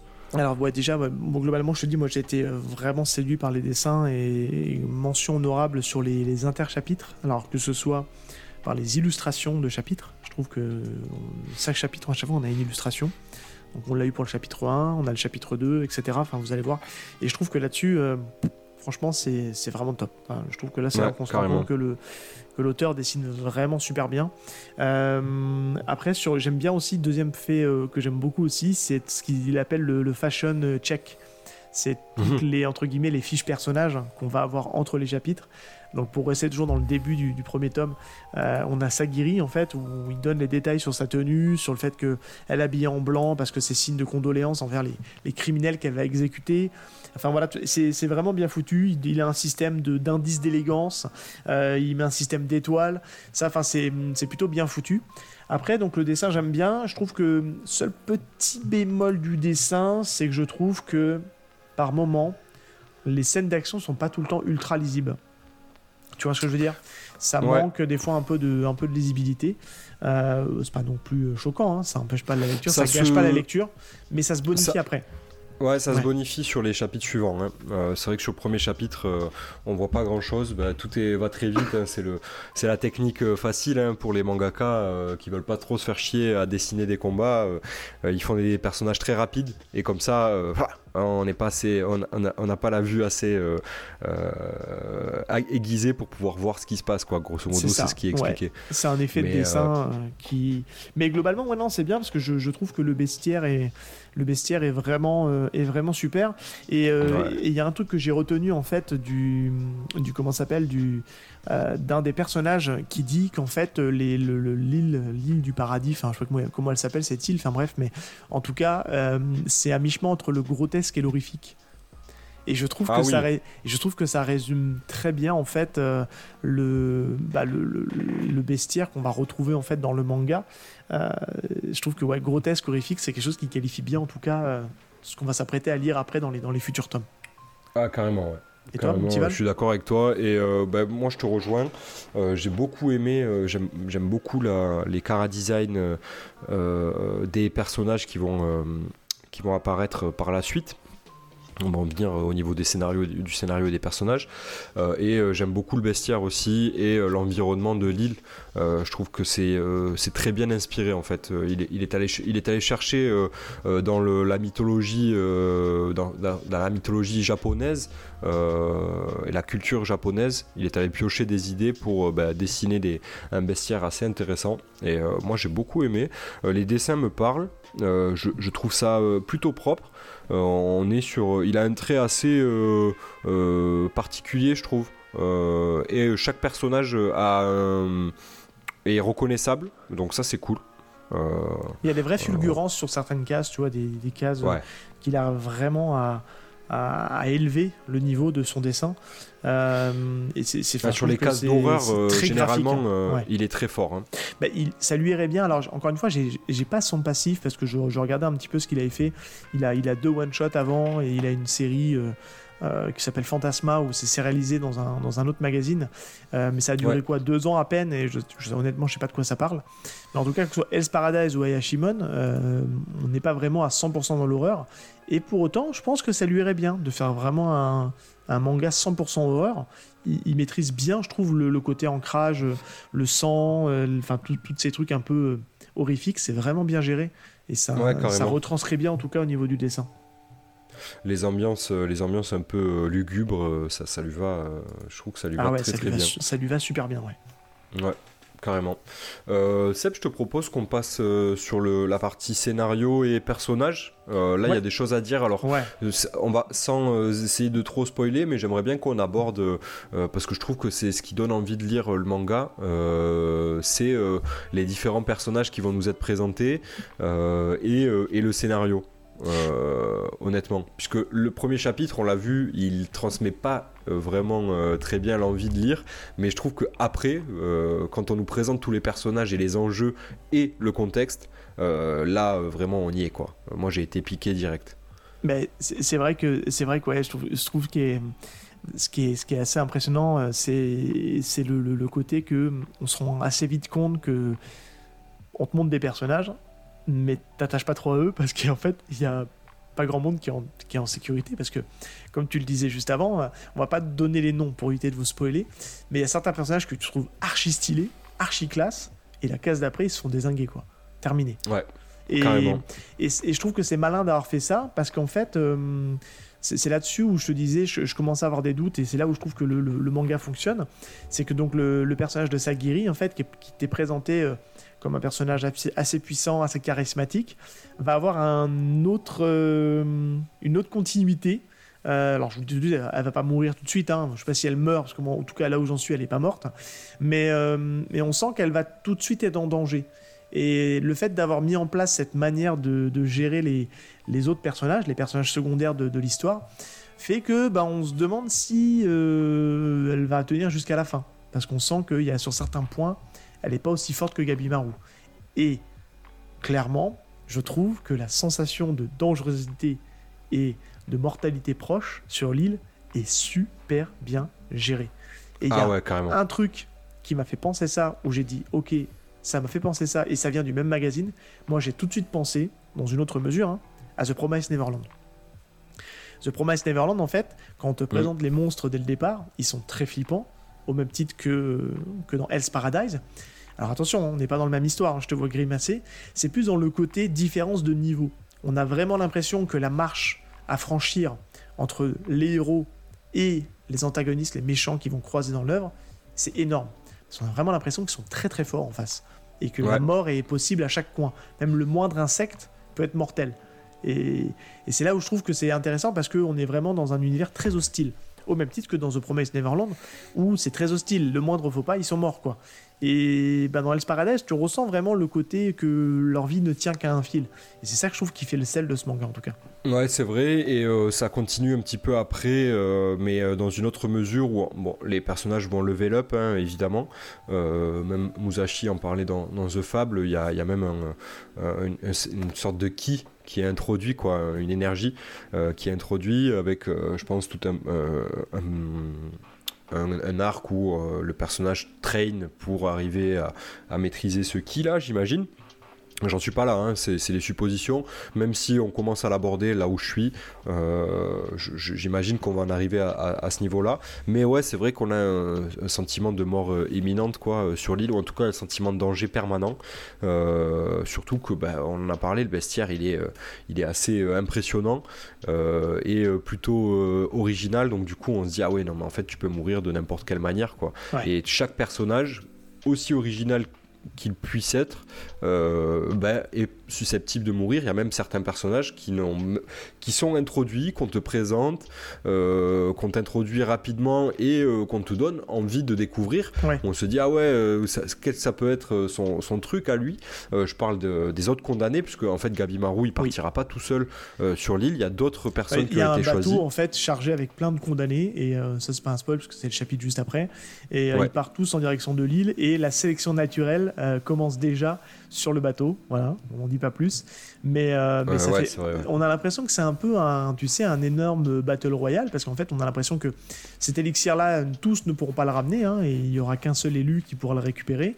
Euh, et donc, c'est un énorme battle royal, mais où la sélection commence déjà sur le bateau et sur l'île. En fait, ben, entre guillemets, l'envers du décor, enfin le j'arrive plus à trouver mes mots, mais euh, en tout cas, tout ce qui se passe sur l'île et aussi euh, peut venir, venir faire trouble fête dans ce côté, dans cette balade qui peut censée être tranquille. Mais non, pas du tout. Complètement, ouais. Puisque chaque condamné sera accompagné d'un exécuteur oui. pour le ça, surveiller. C'est hyper original comme manière de. Très très original. Ça crée des duos. Euh, et en fait, euh, alors je vais te le dire, j'ai envie qu'on en parle là, euh, ça, c'est la partie référence et tout, mais c'est bien qu'on l'aborde à ce moment-là. Moi, ça m'a fait beaucoup penser à Hunter Hunter, et notamment à l'examen des à l'examen des, euh, des hunters tout simplement. Où euh, en fait ils sont euh, livrés ils doivent faire ils sont ils sont tous les uns contre les autres et ils doivent faire preuve d'un peu de stratégie ou réfléchir à des à une méthode pour pouvoir ben, récupérer les badges et, et, se qualifier. Ça c'est dans Hunter Hunter. Et là c'est un peu pareil. On nous explique qu'il y a certains personnages qui ont une stratégie. C'est bon ben ah oui sur le côté stratégie d'alliance et de pas d'alliance etc exactement j'ai compris. Exactement moi, je vais aller désinguer tout le monde parce que bah, comme ça, au moins, euh, les autres, ils sont tous morts et moi, l'élixir, je pourrais la chercher tranquille après. Euh, voilà, il y a des espèces de stratégies je, te qui se mettent en place. sur le côté binôme avec un observateur, j'ai beau réfléchir, je me dis putain, ça me fait penser à des trucs, mais j'ai pas réussi à trouver. Donc, si vous auditeurs, vous arrivez à savoir un peu à, quoi vous fait penser ce système de, de duo un peu imposé, moi, je trouve que c'était plutôt pas mal. Ça marche bien en tout cas la dynamique. Euh, ça peut faire penser, bah, déjà dans Hunter Hunter, on a euh, des petites escouades hein, qui se font dans l'arc des fourmis chimères aussi. Ça m'a fait beaucoup penser à cet arc-là parce que. Ouais, bah, mais là, tu vois, excuse-moi, je te coupe deux secondes, mais là, c'est vraiment le côté observateur extérieur qui n'est pas censé normalement prendre part, en tout cas au début, euh, à l'expérience ils sont vraiment là pour les accompagner et, pour faire en sorte qu'ils aillent jusqu'au bout de leur mission. Euh, je trouvais que pour le coup, ça c'était vraiment l'aspect assez original de l'œuvre. Mais peut-être que ça existe déjà ailleurs. Hein. Mais en tout cas, j'ai pas l'impression de l'avoir. C'est vrai que c'est vrai que j'arrive pas à trouver une ref à ça, mais en même temps, j'ai comme l'impression de l'avoir déjà vu quelque part. Ben oui. Euh, Moi aussi, ça me fait parce que ben, ça, fait, je pense que ça fait référence à, à toutes les équipes qu'on a pu voir, par exemple dans Naruto, euh, l'examen des Chunin, où les trois font équipe avec un sensei il euh, y, a un peu cette, euh, cet esprit-là, même si là, vraiment, en fait, on a, on, a à chaque fois un duo composé d'un condamné qui est euh, un méchant, voire anti-héros, quoi, et un exécuteur qui peut aussi être un connard méchant ou un anti-héros, quoi. Et chacun avec ses spécificités et, et un espèce de duo, une synergie, quoi. Et moi, j'ai trouvé ça vraiment brillant. Ouais, et puis ça, ça marche bien parce qu'il y a des il y a des exécuteurs. Enfin, c'est, tout est, tout est, enfin, je trouve que c'est, hyper malin et bien pensé. C'est-à-dire que Carrément. euh, on peut te laisser le choix aussi d'aller purger ta peine et partir de l'île, mais il y a des petits trucs qui sont mis en place pour te dire que c'est pas aussi simple que ça. Euh, Il y a des duos d'o- donc d'observateurs, euh, d'examinateurs. C'est un examen. Je sais plus comment ils les appellent en fait. Non, c'est le- euh, des, des accompagnants, quoi. Et En Ouais. fait, c'est des exécuteurs. hein. Ils sont Voilà. là pour. si ils font un, un- un- un- merde, ils, pr- ils prennent un, mauvais chemin, ils leur coupent la tête, quoi. Euh, S'ils décident de trahir euh, leur euh, mission et ne pas aller chercher l'élixir et de rentrer sur euh, sur l'île du Japon, bah, ça. eux, ils sont là pour leur de couper la tête et, et rentrer chez eux après, quoi, pour prouver que bon, ben voilà. Donc ils sont censés normalement être, c'est censé être des gens qui sont très forts, voire peut-être même plus forts que ceux qu'ils accompagnent. Sauf que bah c'est pas aussi simple que ça. Il y a des duos qui vont assez vite euh, splitter pour plein de raisons. Et du coup on a les examinateurs, on peut penser qu'ils vont partir, mais il y en a qui vont rester, qui vont faire des choix. Ce qui fait que ça amène en fait toute une euh, toute une recomposition d'équipe qui, est- qui est plutôt maligne et euh, et ça rend ça rend plutôt bien. Et je trouve en tout cas c'est vraiment à partir de ce moment-là que euh, le manga prend toute son importance et c'est là où j'ai vraiment Carrément. eu un regain d'intérêt, c'est quand les, les premières actions démarrent sur l'île, qu'on voit le lore, qu'on voit tout ce côté bestiaire de l'île, qui est vraiment ultra quali et qui me donne envie d'aller euh, d'aller jusqu'au bout, hein, vraiment. Et tu vas voir que t'es pas au bout de tes peines puisque ça va être très poussé où euh, bah, t'as encore rien vu de l'île puisque il y, a, y a vraiment euh, euh, un, un truc qui va se mettre en place avec des nouveaux persos qui vont arriver et qui, qui sont en fait déjà. entreaperçu des trucs qui me Ouais, voilà. présagent des trucs assez costauds. Voilà. Et, et en fait, on va retourner sur du shonen assez classique ou des choses qu'on connaît. Oui. Euh, euh, je pense notamment, euh, dans, dans- on nous présente les exécuteurs euh, Yamada Saemon euh, avec un classement. On nous dit euh, ça c'est le premier exécuteur, deuxième exécuteur, Oui. et euh, ça donne un espèce de classement de puissance euh, qui euh, parfois euh, est court-circuité ou pas. Ou c'est en fait qui est dès le départ et on va se le dire, euh, celle qui est la plus, je dis celle volontairement, euh, qui est la plus embêtée, c'est Sagiri.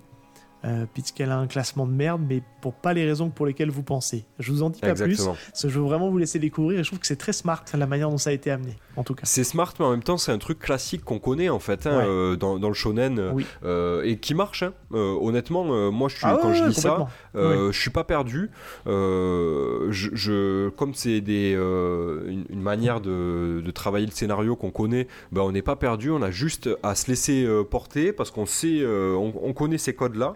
Et moi, je trouve ça assez brillant de la manière dont c'est fait. Donc, j'aime beaucoup. En tout cas, de là où j'en suis rendu. hein, Peut-être qu'à un moment donné, ça part un peu trop en cacahuète et bon, là. euh, J'ai assez peu de doutes là-dessus, honnêtement, parce que je me dis, euh, en 13 tomes, euh, c'est, c'est- tu peux avoir un goût de trop peu aussi. Donc je pense que hum, Carrément, ouais. il, on va, il va à l'efficace. Donc comme il va à l'efficace, euh, du coup derrière, ça nous permet de, de pouvoir euh, avoir un récit qui est assez bien structuré. Au même titre que je Ouais. trouve, euh, encore une fois, je reviens sur The Promised Neverland, en 20 tomes, bon, il y a 3-4 arcs principaux. Euh, passer un peu l'effet de surprise et du côté euh, euh, dangerosité extrême de, de l'opposant, comme on a un peu ce sentiment-là aussi dans Hell's Paradise, c'est là on retombe un peu sur des trucs où on se dit c'est un peu plus maîtrisable, même si le danger est toujours bien présent. Je suis Ouais. volontairement très flou, mais pour ceux qui ont lit, euh, qui ont lu pardon, The Promised Neverland, vous voyez de quoi je parle. Et là justement, bah, on a un peu ce même euh, ressentiment, je trouve, dans, dans Hell's Paradise, de se dire eh, c'est dangereux quand même. Hein. C'est- Ils sont pas non plus indemnes, même si on sait qu'à la fin peut-être que bon, ça va bien se finir, quoi, parce que ça reste un, Ouais, ça reste un shonen. bon, on, on sait euh, plus ou moins euh, jusqu'où. En fait, au fur et à mesure où on lit, on, on sait où euh, le manga va nous amener. Peut-être il va pas nous faire passer par, par les chemins qu'on espère, Oui. mais on sait globalement jusqu'où ça ira. Ça. Euh, mais en même temps, voilà, c'est une lecture aussi euh, euh, confort. Hein, on va pas se mentir. On cherche pas à sortir de notre zone de confort. Là, on est sur le shonen classique, moderne. Et, euh, et qu'on apprécie donc euh, Ouais, qui, qui voilà. modernise en fait la, la relecture d'un shonen tout en apportant des petits trucs euh, nouveaux et qui fait que ça te donne un petit peu un sentiment un peu de fraîcheur. C'est pour ça qu'on vous en parle Ouais. aujourd'hui, hein, parce qu'on estime que c'est une lecture assez. alors elle est pas feel good, hein, parce que c'est assez un peu Ah, glauque quand même par moment. Mais quoique, bon, il y, a des- il y a des moments un peu drôles hein, quand même. Mais voilà, c'est ça que j'allais dire. Ouais. Je voulais justement aborder un peu ce point-là. C'est que je trouve que ce qui est, qui est plutôt pas mal aussi, c'est que tu as des moments, des fois, des, des moments de, de comique dans le manga. Je m'attendais à avoir un truc assez dark quand même tout le long. Et tu as quand même quelques personnages qui apportent ou qui ont des 2-3 punchlines où moi ça m'a fait rigoler. Tu vois, je me dis, ok, d'accord. légèreté, ouais. Ouais, ouais, ça apporte un peu de légèreté J'ai pas mal souri, ouais. Mm. Euh, Seb, une petite question. Est-ce que tu as d'autres refs? Moi, j'en ai, euh, j'en ai quelques-unes. Euh, Enfin, j'en ai une surtout. Bah, je... à apporter Non, là, rien de particulier. On, sent, on sent dans la manière de dessiner, dans la manière de, des scènes d'un peu d'action, un peu foutraque, un peu très graphique, qu'il a été à l'école Fujimoto. Donc voilà, ça c'est ça c'est on va dire c'est un, classique. On, a dit il a été assistant de Fujimoto, donc on sent la mhm. patte Fujimoto derrière. même s'il arrive à, quand même à mettre sa patte à lui et on, on, me l'aurait pas dit, je pense que j'aurais peut-être pas forcément fait le lien comme j'ai su avant qu'il était euh, assistant, donc tu regardes un peu plus le trait et tu te dis ok, je vois les similitudes. Après, globalement, non, j'ai pas d'autres références plus que ça, euh, mis à part celle que je t'ai dit. Et toi? Euh, Moi, je vais, tu vas me dire si, ce que tu en penses, mais moi, je trouve qu'il y a des petites refs à Bleach. ok, tu le disais tout à l'heure, ouais, justement, ouais. Ouais, notamment sur certains persos. Euh, notamment bah, déjà le fait que les exécuteurs ils aient un sabre, euh, etc. C'est des euh, bourreaux. on a le petit côté Bleach avec les, les, Shinigami les Zanpakuto, quoi. Bon, ils ont tous un peu un sabre différent, tu sais. Ils ont des manières de, des petites spécialités, un peu comme peuvent l'avoir les, Shinigami dans Bleach. Donc déjà ça, ça m'a fait penser à Bleach. Et il y a aussi le personnage de Gantetsusai Tamiya. Euh, c'est ben, un, des condamnés qui a justement un sabre et qui est réputé pour être euh, euh, le, meilleur sabreur du Japon, capable de découper une maison à coup de sabre. Quoi. En gros, c'est ce qu'on nous explique. Et je sais pas, ce personnage, dans, ce qu'il, dans son aura et dans ce qu'il retransmet, il me fait beaucoup penser à, à Zaraki. Kempachi. Euh, tu vois, le, bourrin, euh, la force pure, euh, et en même temps le, est très sûr de lui, tout ça. Et, je pense que ben, Kaku, il s'est un petit peu inspiré de Bleach sur certains aspects par rapport à ça, justement. Enfin, en tout cas, c'est ce que c'est comme ça que je l'ai ressenti. Après, c'est vrai qu'il y, y, a les tenues, les tenues font penser aux tenues des Shinigami, là, etc. Mais après, bon, c'est une facilité de dire ça parce que c'est aussi la tenue un peu, je pense, traditionnelle, de hein. l'époque ah féodale. évidemment. Mais c'est vrai qu'il y a de la vibe, il y a une vibe assez, euh, euh, assez bleach. Après, je pense que tu prends n'importe quel manga de samouraï euh, qui se passe dans cette ère-là, tu vas retrouver les mêmes types de costumes. Mais comme il y a un côté un peu surnaturel, il y a un côté un peu au-delà tu vois Oui, il y a un côté ésotérique hein, euh, dans, dans l'œuvre, donc euh, clairement, euh, c'est pour ça que je parle de ça aussi, c'est l'aspect mythologie shinto-bouddhiste un peu mélangé de l'île et ce côté où on ne sait pas si on n'est pas, s'ils sont pas déjà morts en fait, est-ce qu'ils sont pas bah, dans l'au-delà en fait les persos, bah, on n'en sait rien, tu vois. Est-ce que le bateau ne serait pas une, une métaphore, c'est pas une métaphore parce que c'est très littéral. De la mort, là on parle loin. Là. Du, du, du passage, hein, tu sais, on, on paye le passager pour traverser et aller sur euh, l'au-delà. Parce que. On n'en sait rien. Comment il s'appelle d'ailleurs le, le, Caron. Voilà. Tu aurais pu le dire. Le, laisser le, passeur. Euh, le passeur. Le passeur de. de ouais, ça se trouve, le bateau, en fait, c'est un. De la mythologie grecque. C'est le passeur. Sur le Styx. Yes. Et il traverse Styx. Euh. Imagine. En fait, la chute, c'est ça. Poum, ils sont déjà tous morts. Incroyable. Bah écoute, euh, sur ces belles paroles euh, euh, hellénistes. bah, par contre, je voudrais juste rajouter un petit truc et on peut terminer par ça parce que je, voudrais encore rendre honneur à tout ce travail qui est fait. Même si je suis pas consommateur, je trouve que c'est ultra quali. Encore une fois, la VF, mec. Le casting ah VF d'Els Paradise, on, a, on se répète, hein, parce que c'est quand même plusieurs émissions quand on parle du casting VF. je trouve qu'aujourd'hui, je ne suis pas un énorme consommateur, encore une fois, je le répète, mais euh, j'ai tendance, plus ça va, et plus j'ai tendance à aller vers la VF plutôt que la VO. Parce que la VO, ben. Merci Seb. Parce que alors je parle vraiment dans le cadre des, euh, des, films d'animation, de manière générale. Euh, même pour les films d'animation américains, j'ai tendance à aller vers la VF, parce qu'aujourd'hui, ça ne m'apporte rien de la passer en VO. Dans le sens où ce sont un dessin animé, grosso modo, qui est animé, et le jeu d'acteur, en fait, va surtout dépendre du comédien de doublage. Dans un film, c'est différent. Un film, j'aime bien voir la VO parce qu'on sent vraiment le jeu de l'acteur. Mais là, dans les dessins animés, en fait, dans les animés, j'aime bien avoir la VF parce que déjà, c'est un confort. Il n'y a pas besoin de se taper les sous-titres et d'écouter en même temps parce que je ne suis pas euh, bilingue en japonais. Et je trouve que depuis quelques années, euh, quand même pas mal d'années, on a un taf qui est fait sur le, le casting vocal et sur les comédiens de doublage. Et on a un crew qui revient comme ça. On retrouve des gens. Euh, et euh, bah déjà, on peut le dire, euh, Gabi Marou, c'est Johan Sauveur. Johan Sauveur, vous le connaissez. Euh, parce que si on parle d'un truc très mainstream, c'est le mec qui fait la voix de Zac Efron, notamment dans High School Musical, pour ceux que pour ça parle. C'est aussi la voix de Dave Franco après, bon, il a fait pas mal de, il a fait pas mal de films d'animation puisque je, je, crois de mémoire qu'il fait une voix dans. il a pas fait une des voix de Demon Slayer, si je dis pas de bêtises? Je sais pas, c'est possible. J'ai un doute ça m'étonnerait pas. Je t'avoue que là, je je sais pas trop. Bon, je crois qu'il est dans. Il me semble, je veux pas dire bêtises, mais il me semble qu'il est. Il a fait une de ses voix parce qu'on le voit justement avec euh, le directeur vocal là qui fait la voix justement de. Euh, du personnage principal. Si, si, il est dans Demon Slayer. Il est dans Demon Slayer, tu vois. donc, euh, donc, donc, bah, Johan Sever, c'est un, un, mec qui, qui, a, qui, a, déjà bien, bien roulé sa bosse en, en termes de, en termes de, doublage. Euh, alors, je, malheureusement, je connais pas celle qui fait Sagiri, mais moi j'ai noté deux voix. Euh, il y a déjà une, il y a Charlotte, Charlotte Hervieux. Charlotte Hervieux, ça ne vous dit rien, mais euh, donc elle double, elle double Yuzu Iria. et c'est la, voix c'est la voix de, bah, de la Reine des Neiges. Alors, de la Reine des Neiges, deux pour les puristes. Elle a remplacé elle a remplacé donc euh, l'actrice euh, qui, faisait donc le, rôle dans le premier film, donc Anaïs Delva. Anaïs Delva n'a pas été gardée pour La Reine des Neiges 2, donc euh, c'est du coup Charlotte Hervieux qui a repris le rôle d'Elsa. Euh, donc c'est pour ça que c'est une voix que vous pouvez reconnaître. Et je te laisse le dernier, parce que ça c'est ton, petit, ton petit chouchou.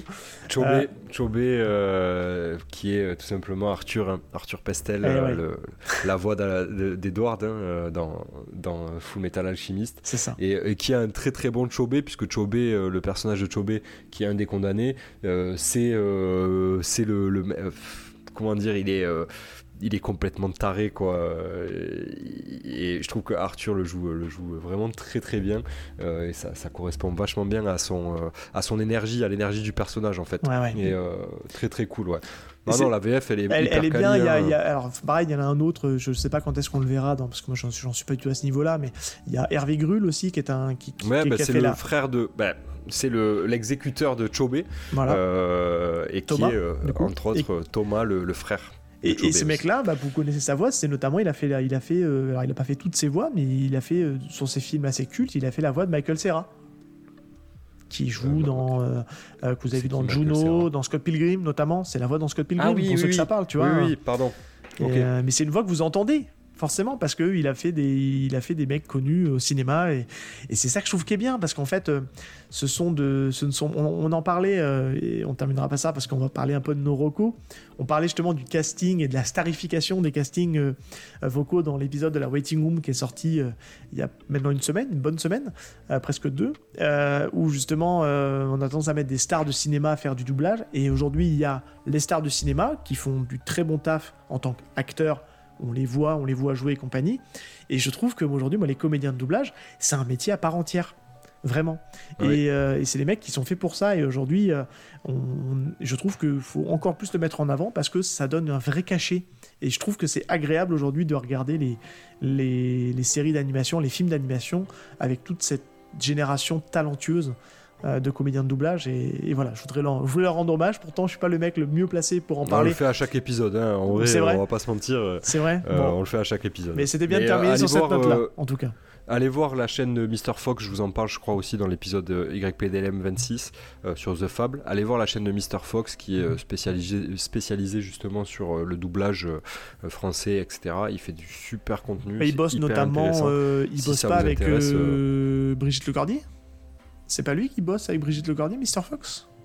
Hmm, non, il a une chaîne YouTube. Après, je crois qu'il a fait pas mal de trucs. Hein. Il est, je crois que pour moi, en tout cas, c'est la ref. C'est pas Hugo Amizi, son nom de, de J'en sais rien du tout.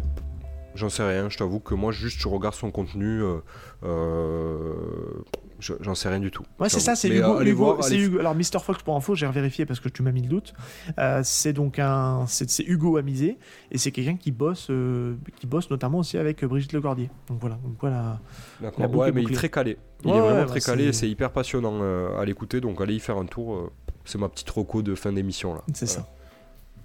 En tout cas, oui, voilà. et lisez Hell's Paradise, c'est une bonne petite lecture, très cool à lire. Et puis, et puis voilà. En tout cas, j'espère qu'on vous aura donné envie. Ouais, carrément. Ben écoute, euh, je pense qu'on peut, euh, on peut clôturer cet épisode. Euh, on, est sur un bon rythme. On a une petite une heure, un peu moins d'une heure trente d'épisode. C'était plutôt cool. Euh, je pense qu'on peut faire l'ending. Et euh, du coup, Seb, où est-ce qu'on peut te retrouver? C'est le moment promo là. Ça y est. Ouais, ouais, on a repris ce, on a mis ce, truc-là en place parce qu'on a des petites choses à recommander et puis on, est sur d'autres choses à côté. bah moi déjà on peut, on peut me retrouver. Alors on peut nous retrouver nous déjà au niveau du podcast sur Twitter et Instagram et Discord. Sont donc y a-t-il un pilote dans le manga? En général, c'est moi qui suis derrière les ces comptes-là au niveau des RS. Donc quand vous venez me parler, c'est moi qui vous réponds. Voilà, j'espère faire ça bien. Euh, et, à côté de ça, je suis sur, euh, sur deux autres podcasts. Euh, parce que quand je ne parle pas manga, bah, j'aime bien aussi parler un peu cinéma, donc dans deux genres différents. Donc le premier, c'est le cinéma d'horreur, avec La Passion du Crypt, que je fais du Crip. Je mets toujours un T alors qu'il n'y a pas de T. La Passion du Crypt, le mec qui maîtrise les titres de ses podcasts.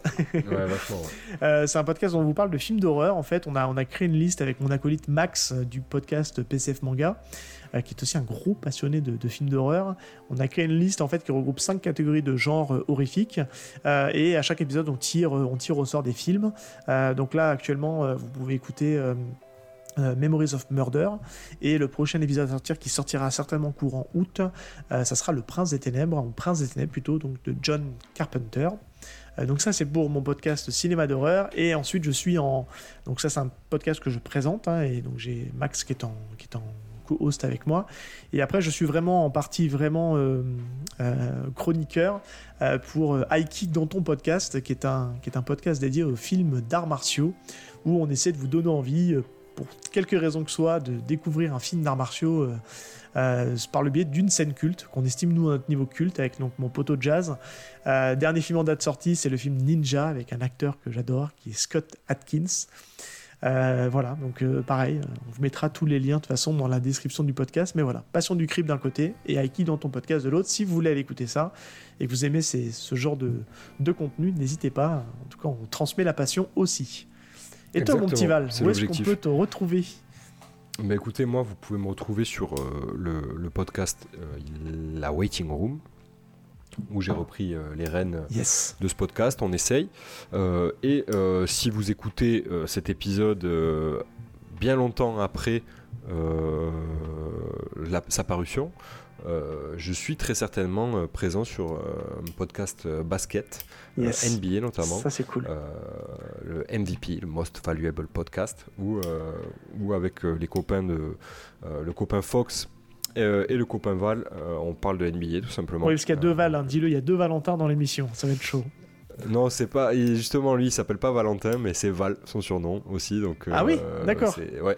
Ah ok. C'est assez, c'est assez drôle. vous allez faire comment du coup pour distinguer les deux? T'inquiète pas, je t'invite à, je t'invite à écouter le ah, premier épisode. Ce teasing. On, fait du teasing, évidemment. Eh ouais. Ah qu'est-ce que tu crois bon. et puis voilà, la waiting room et le MVP, c'est déjà pas mal. Et puis on essaye, on fait comme on peut. Écoute. Euh, et puis voilà, je pense que c'est à peu près tout. Je pense qu'on va pouvoir clôturer. Moi, je vous souhaite vous remercie un bel euh, été. de nous avoir écoutés encore une fois. On espère que ça vous a plu. N'hésitez pas à nous faire un retour, comme l'a dit Seb, sur, euh, sur, les, sur les réseaux, mais aussi sur les plateformes d'écoute sur lesquelles vous nous écoutez. typiquement Spotify, vous avez la possibilité, je pense, de, de, mettre un petit commentaire ou une étoile ou de répondre à la petite question. Donc n'hésitez pas, communiquez avec nous, c'est avec plaisir qu'on vous lit. Euh, et puis on vous souhaite un excellent été. Oui, un bel été. Euh, donc les épisodes YP de l'MDT arrivent donc le 31 juillet et tout le mois d'août. Et après on se retrouve à la rentrée. Avec et on se retrouve à la rentrée. Du très très lourd. Du très très très lourd. Ouais. Voilà. Carrément. En tout cas, kiffez bien votre été. Et puis on se dit euh, à très bientôt. À très bientôt. Salut à tous. Ciao tout le monde. Ciao.